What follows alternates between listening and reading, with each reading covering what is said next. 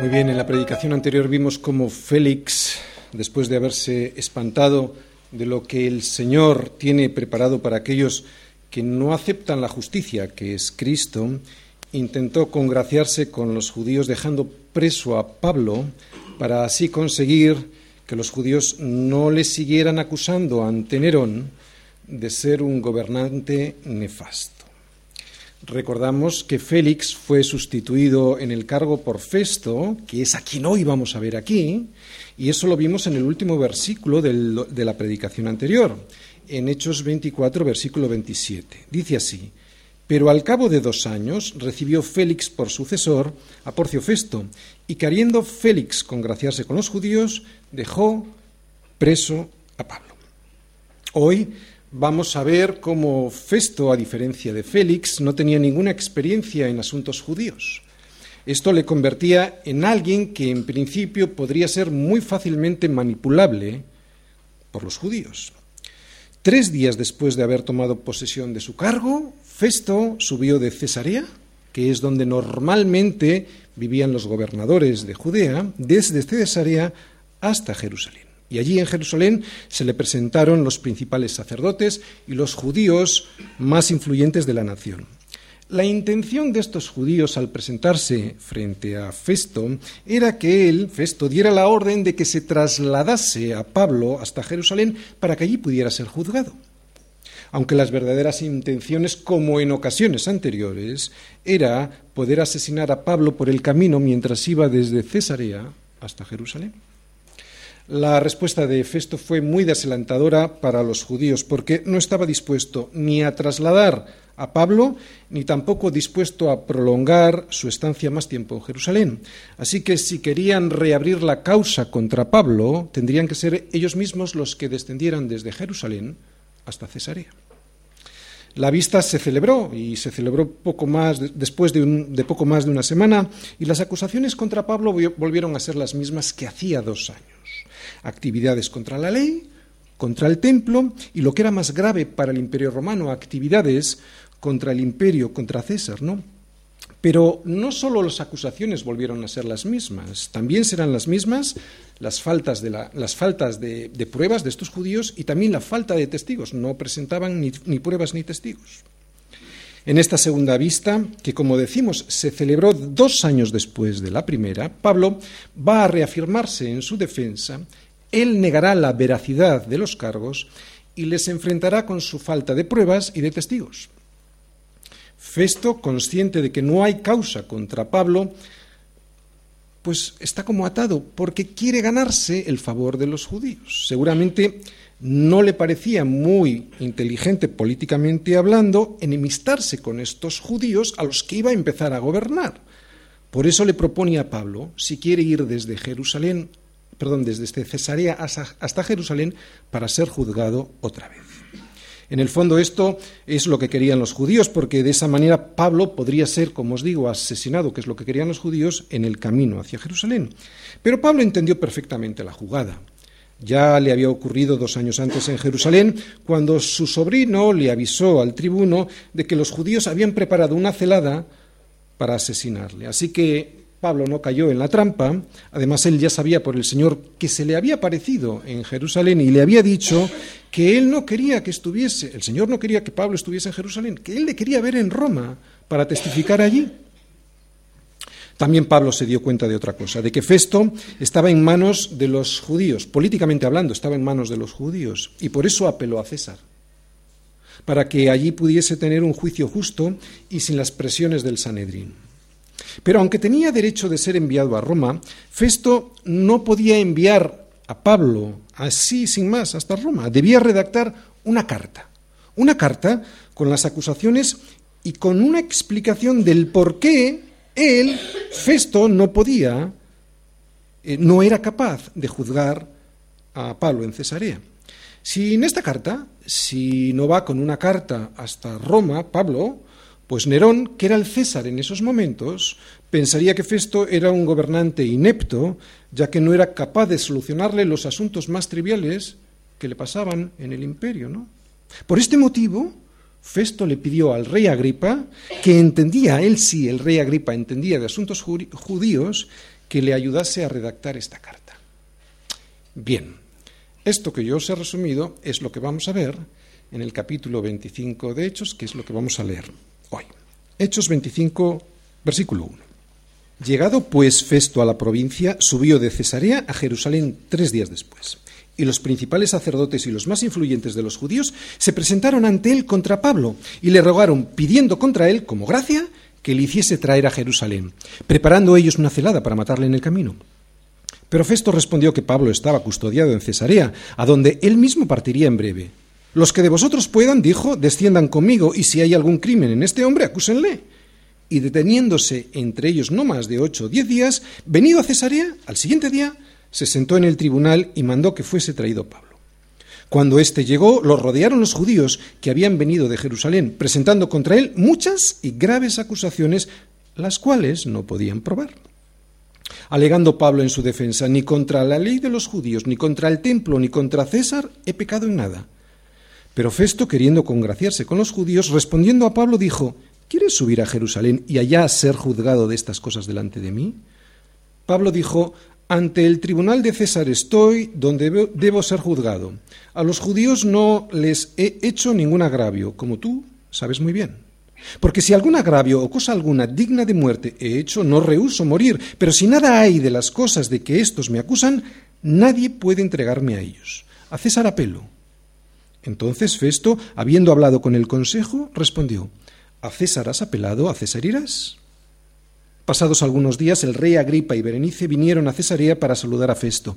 Y como estuvieron allí muchos días, Festo expuso al rey la causa de Pablo diciendo, un hombre ha sido dejado preso por Félix, respecto al cual, cuando fui a Jerusalén, se me presentaron los principales sacerdotes y los ancianos de los judíos pidiendo condenación contra él.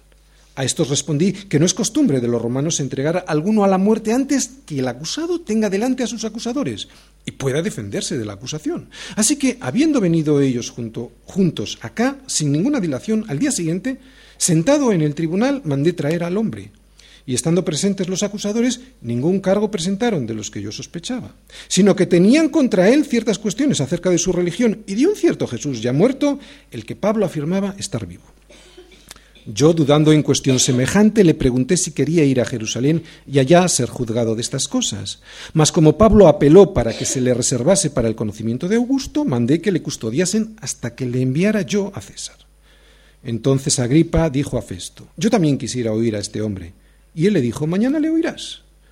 Al otro día, viniendo Agripa y Benenice con mucha pompa y entrando en la audiencia con los tribunos y principales hombres de la ciudad por mandato de Festo, fue traído Pablo. Entonces Festo dijo, Rey Agripa y todos los varones que estáis aquí juntos con nosotros, aquí tenéis a este hombre, respecto del cual toda la multitud de los judíos me ha demandado en Jerusalén y aquí dando voces que no debe vivir más. Pero yo, hallando que ninguna cosa digna de muerte ha hecho y como él mismo apeló a Augusto, he determinado enviarle a él. Como no tengo cosa cierta que escribir a mi Señor, le he traído ante vosotros y mayormente ante ti, oh rey Agripa, para que después de examinarle tenga yo que escribir porque me parece fuera de razón enviar un preso y no informar de los cargos que haya en su contra. Pablo rodeado. Esta es la señal de pertenecer al Señor. Hechos 25. Estar rodeado por los enemigos del Evangelio y que te quieran infligir algún daño, esta es la señal de pertenecer al Señor.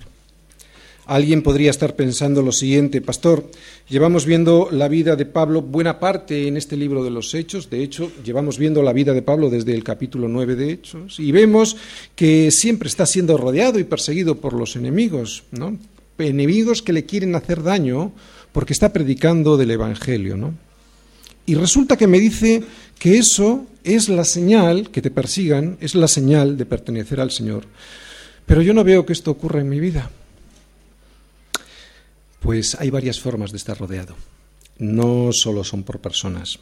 Y eso lo vamos a ver en el versículo correspondiente, cuando lleguemos allí. Pero antes de explicarte eso, hay que recordar que Pablo obedeció a un llamado. Y ese llamado consistía en predicar el Evangelio a todo el mundo. Y esa obediencia la hemos estado viendo desde el día de su conversión hasta el día de hoy. Hemos visto en el libro de los Hechos las persecuciones y las marcas de esas persecuciones. Hemos visto azotes, cadenas y palizas. Y lo que me quiero centrar hoy, soportar todo esto en la carne es imposible. Es imposible. Eso solo se puede soportar viviendo en el Espíritu. O sea, con un carácter transformado por el poder del Espíritu en tu vida. Antes de empezar con la predicación de hoy, yo quisiera volver a insistir en lo fundamental de Pablo, en su carácter. Es lo que quiero que aprendamos.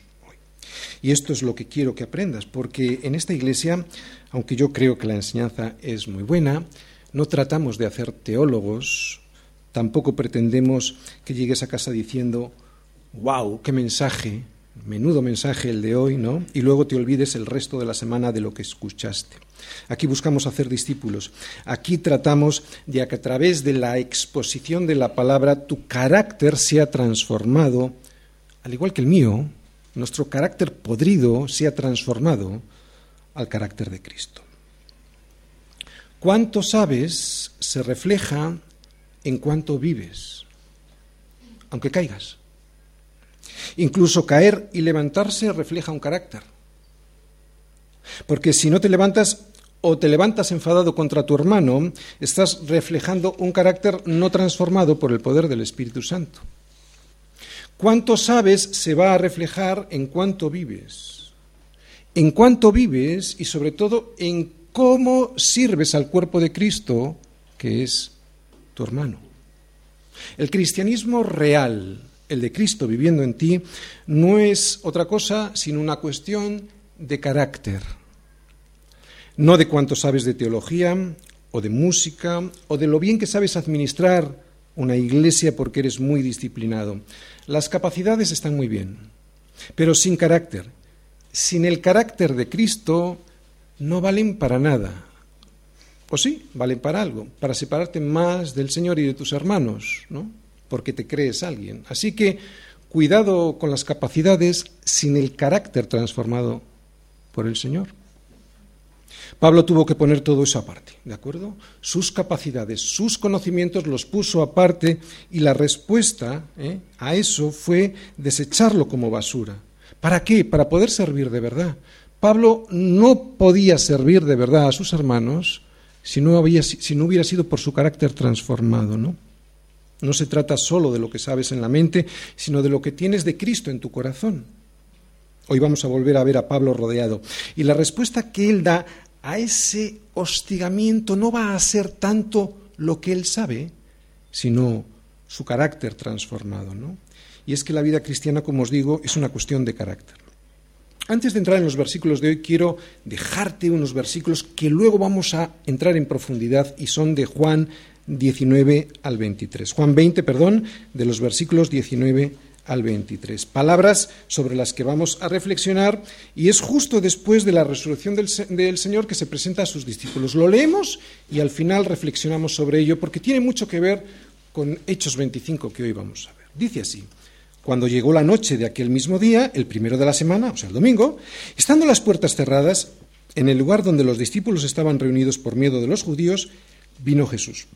Y puesto en medio les dijo, paz a vosotros. Y cuando les hubo dicho esto, les mostró las manos y el costado. ¿Qué les mostró? Las señales de la persecución. Y los discípulos se regocijaron viendo al Señor. Entonces Jesús les dijo otra vez, paz a vosotros. Como me envió el Padre, y esto es lo central, ¿de acuerdo? Que vamos a ver en Hechos 25, aunque ahora igual no lo veis muy bien, pero lo vamos a analizar luego. Como me envió el Padre, así también yo os envío. Y habiendo dicho esto, sopló y les dijo, recibid el Espíritu Santo. A quienes remitiréis los pecados, les son remitidos, y a quienes se los retuviereis, les son retenidos. En estas palabras, además de ver el reino de los cielos del que habla Pablo en Romanos 14, 17, ¿os acordáis? Justicia, paz y gozo en el Espíritu Santo, también vemos que el éxito de nuestra vida cristiana va a depender de primero, un llamamiento exterior que procede del Señor, de un poder exterior, no de mi poder, sino de un poder exterior que viene del Espíritu Santo, por eso les sopló el Espíritu Santo, y de un carácter que nos viene dado también del exterior, no es nuestro propio carácter. Y es esto precisamente lo que vamos a ver hoy en Hechos 25, que nuestra respuesta a la persecución que vamos a recibir cuando nos rodeen, y digo otra vez, no siempre nos van a rodear personas, Va a depender de ese carácter que nos viene dado por el Espíritu Santo. Vamos a ir viendo versículo a versículo. Versículo 1 de Hechos 25. Llegado pues Festo a la provincia, subió de Cesarea a Jerusalén tres días después. Bien, vemos que Festo solo tarda tres días, tan solo tres días, en subir desde Cesarea, que es donde iba a vivir él. Los, gobernadores de Judea normalmente vivían en Cesarea, hasta Jerusalén. Solo tarda tres días desde que toma posesión de su cargo. Esto eh, me da me demuestra algo, ¿no? Y es la necesidad que tenía Festo de caerle bien a estos judíos a los que iba a empezar a gobernar ahora. Porque estos judíos estaban muy enfadados con el anterior gobernador, con Félix. Versículo 2 y 3. Y los principales sacerdotes y los más influyentes de los judíos se presentaron ante él contra Pablo y le rogaron, pidiendo contra él como gracia que le hiciese traer a Jerusalén, preparando ellos una celada para matarle en el camino. Bien, vemos que los enemigos de Pablo son las personas más eh, influyentes de la sociedad judía, ¿no? personas que tienen una muy buena apariencia por fuera y que son respetados en sus posiciones religiosas. Y así va a ocurrir muchas veces con las personas que te vas a encontrar por el camino de tu vida, ¿no? que pretenderán humillarte cuando estás predicando de Jesús, no pretenderán humillarte por tu fe en Jesús. Personas que tienen una muy buena apariencia por fuera, pero por dentro querrán hacerte la vida imposible. Y esto debemos de saberlo. ¿Por qué? No, ¿por qué no? Sabéis que en nuestra iglesia no nos preguntamos el por qué, nos preguntamos el para qué. ¿Para qué uno debe de saber esto? Bueno, pues para poder estar atentos, ¿no? Y así que no nos pille desprevenidos este, este asunto de la persecución, ¿no? Cuando estamos prevenidos de que nos va a venir la persecución cuando predicamos de Cristo, ya tenemos ganado algo, ¿vale? Pero el diablo, como os he dicho antes, no solo va a usar personas, sino que también usará el mundo ¿Sabéis lo que entendemos nosotros por el mundo? O sea, su sistema de valores, enredarnos con su sistema de valores, también usará nuestra propia carne. Por eso debemos de estar alertados y saber cómo atacan nuestros enemigos para que no nos venzan. Luego, cuando veamos a estos judíos rodear a Pablo, ¿eh? veremos qué tipos de enemigos nos pueden rodear a nosotros. Pero hay algo más que podemos aprender de estos versículos que hemos leído y que nos afectan a nosotros como cristianos en nuestra vida en la iglesia. Nosotros podemos llegar a ser, así como estos judíos, tan religiosos como ellos, muy presentables por fuera, pero por dentro llenos de rencor. No sé si te has fijado, pero hay algo muy curioso en esta historia. Han pasado dos años. Dos años es mucho tiempo. Han pasado dos años desde aquel incidente en el templo, ¿os acordáis? Incidente que no había provocado Pablo, sino que lo habían provocado los judíos. Dos años han pasado y los, judíos siguen con el odio metido en su cuerpo. Este mismo odio que al principio, o quizás mayor probablemente por el paso del tiempo, es un odio que va a seguir trayendo consecuencias. El odio sigue queriendo producir muerte, ¿no? ya que el odio lo único que trae a la luz es muerte. Pero como decía, esta historia no es tan extraña para nosotros en la vida de la Iglesia. ¿No te ha pasado? ¿No te ha pasado en la Iglesia que después de dos años sigues sin hablarte con alguien que crees que te ha hecho mucho daño? Podrás decir que el que te ha hecho mucho daño es el otro y no tú, pero aunque fuera cierto, aunque fuera cierto que el otro tiene el 100% de la culpa, que ya es difícil, ¿no? ¿Y tú? ¿Dos años o más sin pedir perdón por no haber perdonado? ¿Dos años o más sin pedir perdón por seguir odiando? ¿Te ha pasado? Si te ha pasado, escucha lo que dice Jesús. Por tanto, si traes tu ofrenda al altar y allí te acuerdas de que tu hermano tiene algo contra ti, deja tu ofrenda delante del altar y anda. Reconcíliate primero con tu hermano y entonces ven y presenta tu ofrenda. Esto lo que significa es que antes de venir a la iglesia a cantar, has de confesar tu pecado ante tu hermano. Eso es lo que significa. Y para que lo entiendas mejor te lo voy a decir con otras palabras. Necesitas humillarte. aunque creas que eres tú el que tienes el 100% de la razón, cosa muy rara, como he dicho antes, muy dudosa, aún así necesitas humillarte. Necesitas humillarte aunque solo sea porque has permitido en tu corazón el rencor durante tanto tiempo. El Señor me dio un nuevo mandamiento, ¿os acordáis? Me lo dio a mí y te lo dio a ti también. Un mandamiento nuevo os doy. Que os améis los unos a los otros como yo os he amado, que también os améis unos a otros. ¿Y cómo me amó Él? ¿No se entregó Él primero antes de que yo le entregara mi amor? ¿No se humilló Él primero siendo Él el justo?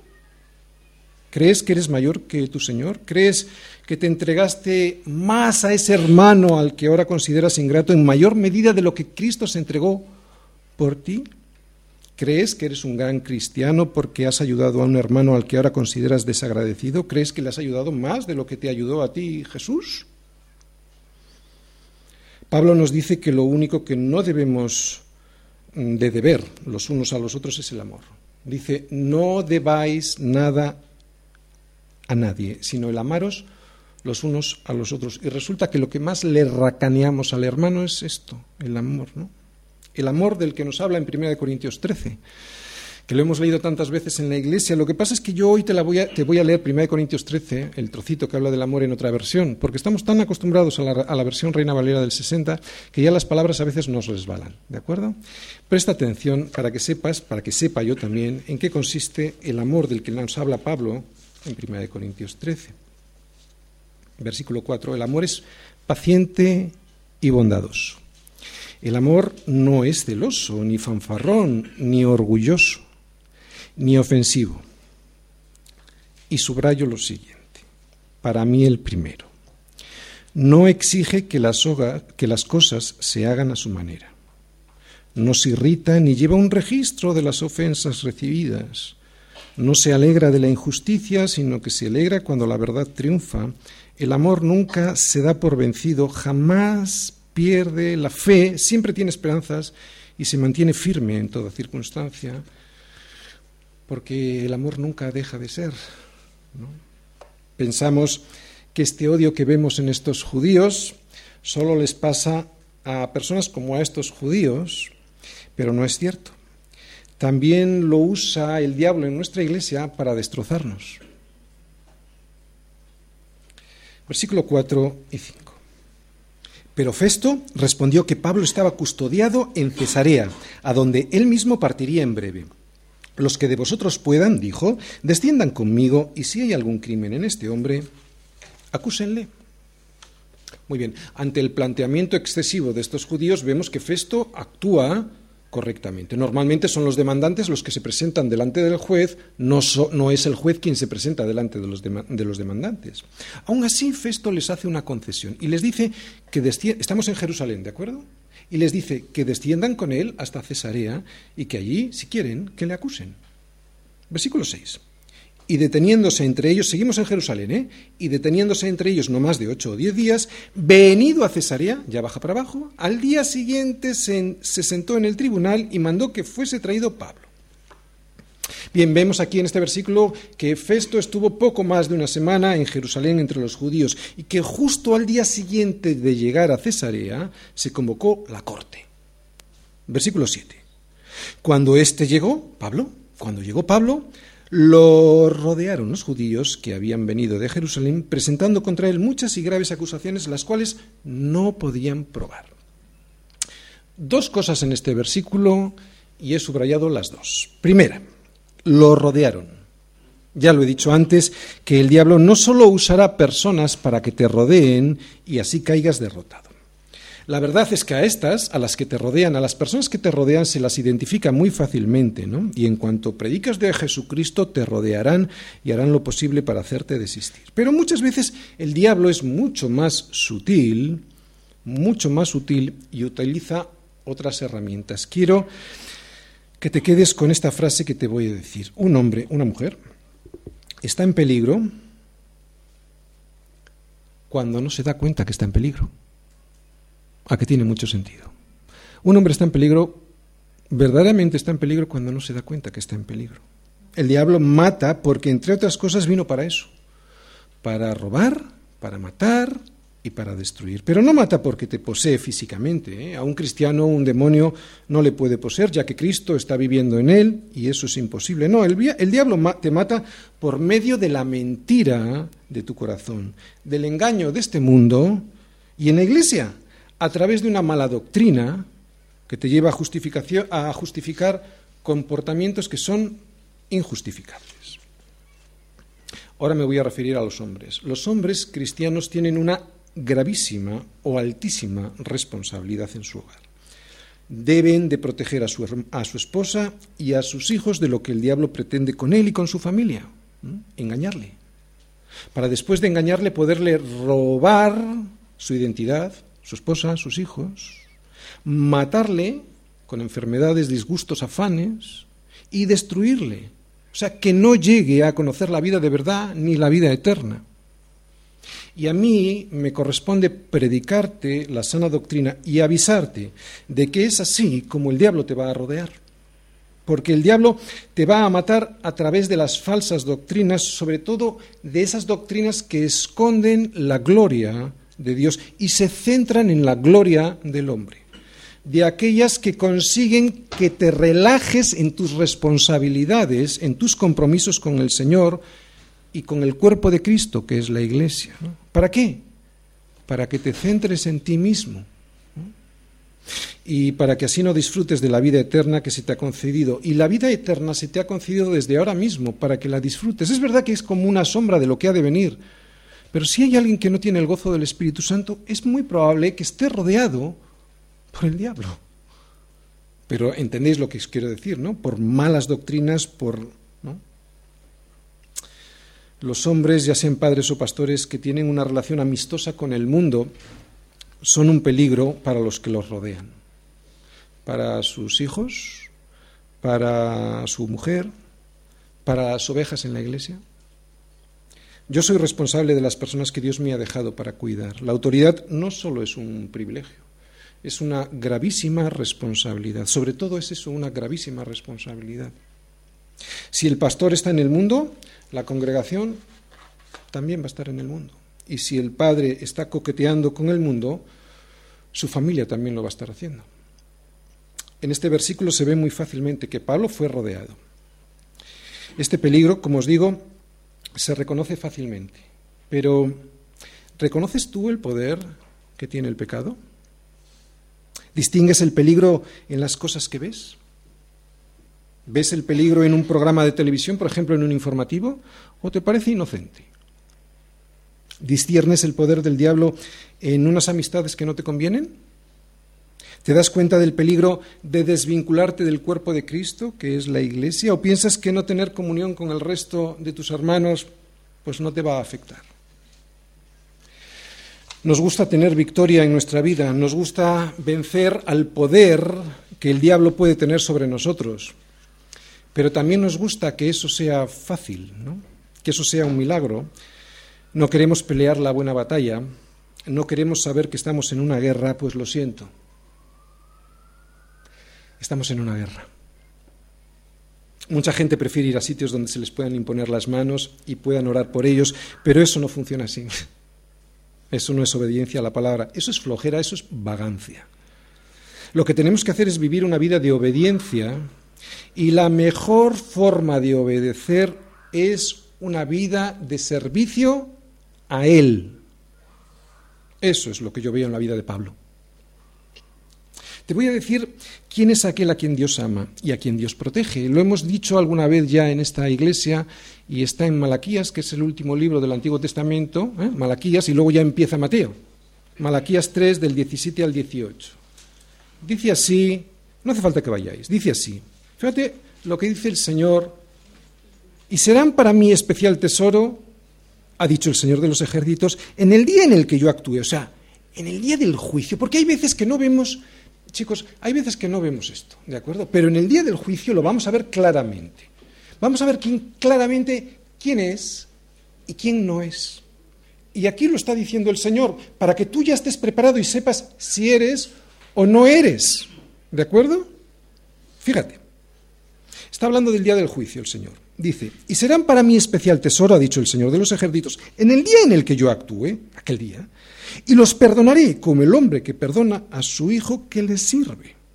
Entonces os volveréis y todos, justos y malos, se volverán y discerniréis la diferencia entre el justo y el malo, entre el que sirve a Dios y el que no le sirve.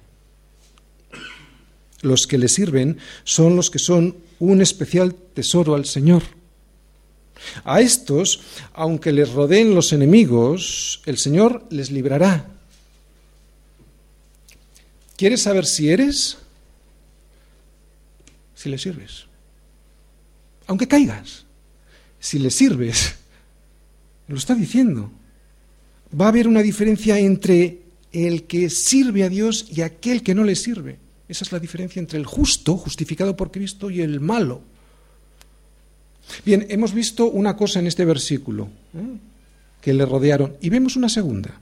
La he subrayado también ahí. Dice este versículo que los judíos llegaron desde Jerusalén hasta Cesarea, que dice ahí, presentando contra él, contra Pablo, muchas y graves acusaciones, las cuales no podían probar. Yo he sido rodeado y yo he sido acusado. Qué tranquilo se vive cuando tus acusadores no pueden probar nada de lo que te acusan. Qué libertad. ¿Con qué paz y con qué libertad te desenvuelves entre los que te acusan cuando tienes una limpia conciencia, cuando sabes que en realidad es por predicar de Cristo por lo que te persiguen y que es mentira todo eso que dicen de ti? Por eso hay que servir al Señor y procurar ser irreprensibles. Ser irreprensible significa no, no significa ser perfecto, ¿eh? significa que tienes, ¿recordáis lo que hemos dicho al principio? Un carácter. Que tienes un carácter que te hace pedir perdón cuando te equivocas y además que te hace anhelar rectificar en el futuro. ¿no? Por eso llevamos diciendo desde el principio de la predicación que el cristianismo es una cuestión de carácter, de un carácter transformado por el Espíritu Santo versículos 8 y 9. Alegando Pablo en su defensa, ni contra la ley de los judíos, ni contra el templo, ni contra César he pecado en nada. Pero Festo, queriendo congraciarse con los judíos, respondiendo a Pablo, dijo, ¿quieres subir a Jerusalén y allá ser juzgado de estas cosas delante de mí? Pero bueno, otra vez, ¿no? ¿No estaba ya Festo delante de Pablo y delante de los mismos judíos que le acusaban? ¿Para qué le ofrece subir a Jerusalén? Él sabía que no tenía nada de lo que ser acusado Pablo. No es evidente que lo que pretende Festo con esto, con esta jugada, no es hacer justicia, sino es hacer política, ¿no? Es pretenderle caer bien a los judíos. Aquí es la diferencia entre un carácter y otro.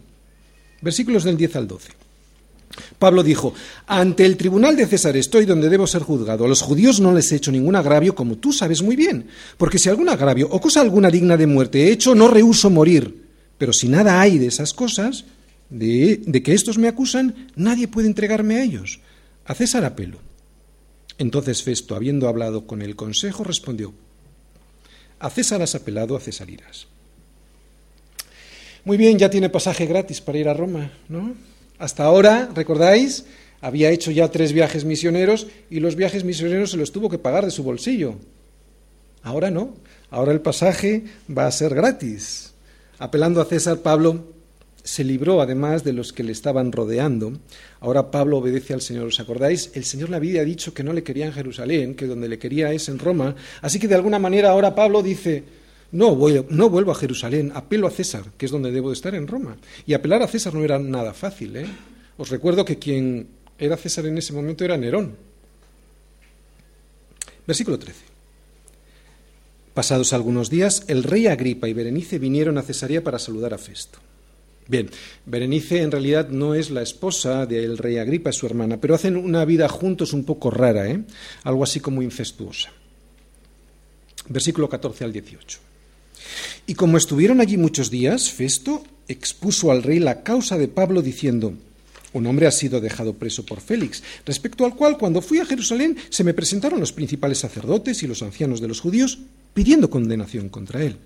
A estos respondí que no es costumbre de los romanos entregar alguno a la muerte antes que el acusado tenga delante a sus acusadores y que pueda defenderse de la acusación.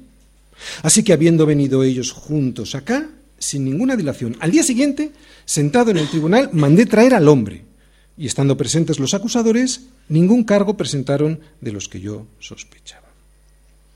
Bien, los judíos están presentando a Pablo como un asesino y un sedicioso peligroso para el imperio romano, pero Festo se da cuenta que no hay nada de eso, que nada de eso es cierto, hasta el punto se da cuenta de que esto era así, que Festo le dice al rey Agripa que no encontró nada, ningún cargo digno de ser castigado, como lo están haciendo, ¿no? Lo que sí encontró Festo fue una cosa, versículo 19, sino que tenían contra él ciertas cuestiones acerca de su religión y de un cierto Jesús ya muerto, el que Pablo afirmaba estar vivo. Vivo. Qué importante es la resurrección. Antes era central en cualquier predicación, en cualquier púlpito. Hoy ha perdido esa importancia, pero es trascendental este tema, porque si Jesús no está vivo, no hay ninguna diferencia entre el cristianismo y cualquier religión. La diferencia está en la resurrección, porque es gracias a esto, a que Jesús, que está vivo, los hombres pueden establecer una relación personal con Dios. Festo, al igual que Félix antes y el rey Agripa después, no pudo encontrar nada digno de muerte en Pablo. Pablo era, y esto vamos a estar atentos porque nos queremos parecer a Pablo, ¿no? Pablo era una persona con una limpia conciencia y con un testimonio poderoso. Ninguno de ellos pudieron encontrar nada para condenar a Pablo. Solo llegaron a decir esto que habla este versículo, que hablaba de un cierto Jesús ya muerto, que Pablo afirmaba está vivo. Pablo fue tan fiel en su misión que no le dejó ninguna duda a Félix antes, al antiguo gobernador, a Festo, el actual gobernador, y lo hará después cuando le predique a Agripa, de que él predicaba a un Cristo vivo, que Jesús resucitó de entre los muertos, que él vive y que él, Jesús, quiere entrar a vivir en el corazón de cualquiera que le acepte para transformar su vida. Hoy vemos muchas veces que se predica de un Cristo muerto, un Cristo que no se relaciona contigo, de un Cristo que no es Señor sino una sirvienta, un Cristo que te cumple todos los caprichos y que te da todo aquello que tú le pides. Un Cristo al que no hay que rendirle cuentas. Un Cristo que no tiene derecho sobre tu vida, que no tiene un proyecto para ti, que tú se lo tienes preparado para Él. Dame esto, dame lo otro. ¿Identificamos este Cristo en nuestra vida? Porque ahí hemos caído todos. Pero Él está vivo y lo está para poder ser el Señor de tu vida, no tu sirvienta. Y ese es el Cristo que Pablo predicaba, y es el que debiéramos predicar nosotros, no solo de un Cristo que murió para salvarnos, ay, qué bien, y ahora hago lo que me da la gana, sino de un Cristo que resucitó para ser Señor y así poderme dar vida de verdad. Fíjate, a pesar de que Pablo estaba encarcelado, él predicaba de un Cristo que le daba libertad, incluso en sus prisiones. Y eso todos lo veían. ¿eh? Pablo reflejaba a un Cristo que vivía en él. Pablo tenía una limpia conciencia, una causa clara y un propósito bien definido. Qué poco vemos esto en los cristianos. Te lo vuelvo a repetir. Pablo tenía una limpia conciencia, una causa clara, sabía cuál era su causa, y tenía un propósito bien definido por el Señor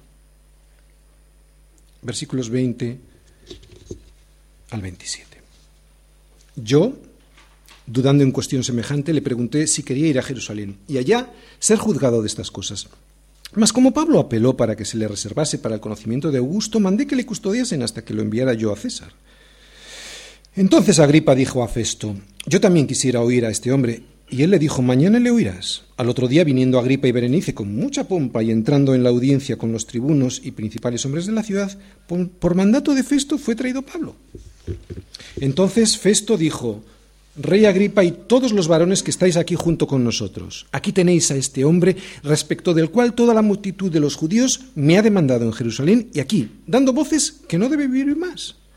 Pero yo, hallando que ninguna cosa digna de muerte ha hecho, y como él mismo apeló a Augusto, he determinado enviarle a él. Como no tengo cosa cierta que escribir a mi Señor, le he traído ante vosotros y mayormente ante ti, oh rey Agripa, para que después de examinarle tenga yo que escribir, porque me parece fuera de razón enviar un preso y no informar de los cargos que haya en su contra. El único, el único verdaderamente libre en todo este proceso, sabéis quién es, ¿verdad? Es Pablo. El resto está preso de sus propias cadenas. Festo, preso políticamente hablando de los judíos. Los judíos presos de su odio hacia Pablo y Agripa y Berenice presos de su boato y de todas sus concupiscencias. He terminado, casi. Vamos al resumen. Al principio de la predicación hemos dicho que está rodeado por los enemigos del Evangelio que te quieran infligir algún daño. Esa es la señal de pertenecerle al Señor. Cuando el Señor se presentó resucitado a sus discípulos, llegó mostrando las marcas de su persecución y su muerte. Ahora ya resucitado, les puede decir a los discípulos con toda autoridad, paz a vosotros. No solo es un saludo, y es lo que vamos a escudriñar ahora. No solo es un saludo. Y lo puede decir con autoridad, lo de paz a vosotros, porque fue Él quien consiguió nuestra reconciliación con Dios Padre, a través de su sacrificio expiatorio de la cruz, en la cruz. Quiero que vayamos a Juan 20. Y vamos a investigar esto porque tiene mucha relación con Hechos 25, con lo que veo yo que está haciendo Pablo. Fíjate, Juan 20, del versículo 20 al 23. Dice el Señor, paz a vosotros. Y cuando les hubo dicho esto, les mostró las manos y el costado. Y los discípulos se regocijaron viendo al Señor. Entonces Jesús les dijo otra vez, paz a vosotros. Os digo que no es un saludo. Esto es lo que yo he conseguido para vosotros. Es lo que les está diciendo a los discípulos. ¿Y cómo lo he conseguido? Por eso os he enseñado las marcas de mi persecución. Yo pagué por vosotros y os entrego la paz con Dios. Seguimos leyendo. Versículo 22. Y había, no, perdón, versículo 21. Entonces Jesús les dijo otra vez, paz a vosotros, como me envió el Padre, así también yo os envío. Y habiendo dicho esto, sopló y les dijo, recibid el Espíritu Santo. A quienes remitiréis los pecados les son remitidos, y a quienes se los retuviereis les son retenidos. Jesús empieza diciendo paz a vosotros. No hay paz sin justicia. Primero la justicia, luego la paz. Dios nos otorga su paz una vez que hemos aceptado la justicia de su Hijo Jesucristo. Así que nadie en este mundo espere tener la paz con Dios si previamente no tiene la justicia de su Hijo Jesucristo.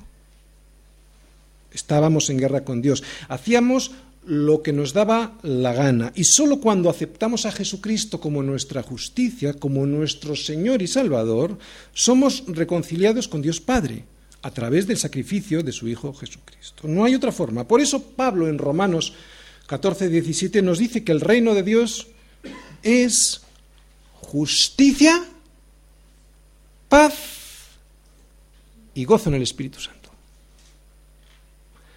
Justicia es Cristo. Paz es la que Dios Padre me da cuando acepto la justicia que es Jesucristo y luego ya sí recibo el gozo del Espíritu Santo. ¿Os dais cuenta? El Dios Trino. ¿Os dais cuenta que es el reino de los cielos, sino el Dios Trino, Hijo, Padre y Espíritu Santo viviendo en mí? Este es el reino de los cielos. Justicia, paz, que otorga después de aceptar la justicia. Por eso os digo que la justicia es primero Justicia primero, no puede haber paz sin justicia y tampoco evidentemente habrá el gozo del Espíritu Santo si no hay previamente la justicia y la paz. Bien, luego de aceptar a Jesucristo como nuestra justicia y así pues obtener la paz con Dios, Jesús nos dice, Jesús nos dice, ahora ya sí, ahora ya sí, antes no, como me envió el Padre, así también yo os envío. O sea, ¿qué te está diciendo? Que tienes una misión, tienes una comisión, es la gran comisión de hacer discípulos por todo el mundo. Nos envía bajo su autoridad a reconciliar al mundo con Dios. Nos envía con el poder del Espíritu Santo, pero además nos envía como ovejas entre lobos. Y esto implica sufrir persecución, porque no somos mayores que nuestro Señor. Si a él le han perseguido por causa de la verdad, a nosotros también nos perseguirán. Porque qué siervo es mayor que su Señor, ¿no? Una, una de las marcas inconfundibles del verdadero discípulo va a ser la, persecución por, por causa de la verdad. La marca inconfundible de que le perteneces a Él es que vas a ser aborrecido por aquellos que militan en la carne, por aquellos que viven bajo la influencia del sistema de valores de este mundo. Cuando habéis llegado a la iglesia habéis pasado por una iglesia muy grande aquí, ¿vale? Casi parece el Vaticano. Cuando alguien dice que predica a Cristo y resulta que vive en un palacio entre obras de arte, entre oro y plata, entre el dinero de la banca financiera, y que se deja besar la mano por reyes y príncipes postrados ante él. Mm, mm, mm, ¿Dónde está esta marca que es inconfundible?